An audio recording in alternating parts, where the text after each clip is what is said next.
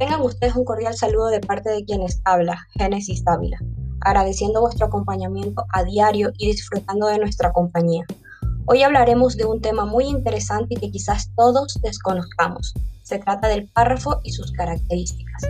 Antes que nada me gustaría introducir el significado del párrafo aportando que es un grupo de texto con una unidad temática, consta de alineación y justificación denominado estilo para expresar dicho contenido. Esto dependerá del autor. Párrafos pueden ser largos, ocupando varias páginas, o también breves, incluso de una única línea, conteniendo siempre una idea principal, nuclear y varias otras que la acompañan, teniendo en cuenta que siempre empezarán con una letra en mayúscula y finalizará con un punto aparte. Dicho esto, les doy a conocer las características del párrafo. Párrafo francés es un tipo de párrafo muy usado en listados como los listines telefónicos, diccionarios, programaciones de televisión y similares, ya que facilita la visión de los distintos apartados. Se caracteriza porque su primera línea sobresale por la izquierda con respecto a las demás, que comienzan más hacia la derecha. Párrafo español. Su característica principal es que tiene todas las líneas llenas menos la última, que está centrada es utilizado en textos breves que están relativamente aislados del cuerpo de texto como dedicatorias, epígrafes, leyendas, efímeras, poemas, etc. Párrafo ordinario. Tipo de párrafo que tiene todas las líneas llenas, menos la primera que tiene una sangría, y la última que suele quedar corta.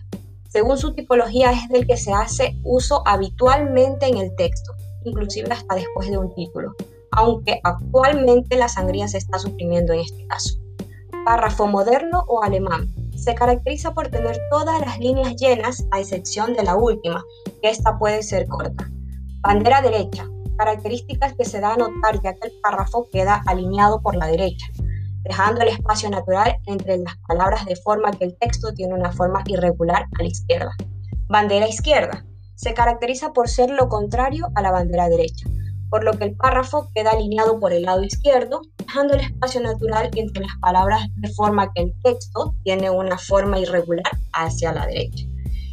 Otro tema que también nos aporta un poco más son los tipos de párrafos. Siendo estos, el narrativo, su función es explicar algo de manera cronológica, expresando toda una idea de forma clara y progresiva. Párrafo descriptivo caracterizan el aspecto o la apariencia de un elemento que puede ser ya un hecho, una persona, una situación, un animal o entre otros, siendo este oral o escrito. Párrafo dialogado. Consiste en un diálogo creado por dos personas que interactúan entre sí, entablando una conversación entre un hablante y oyente. Párrafo final o de conclusión.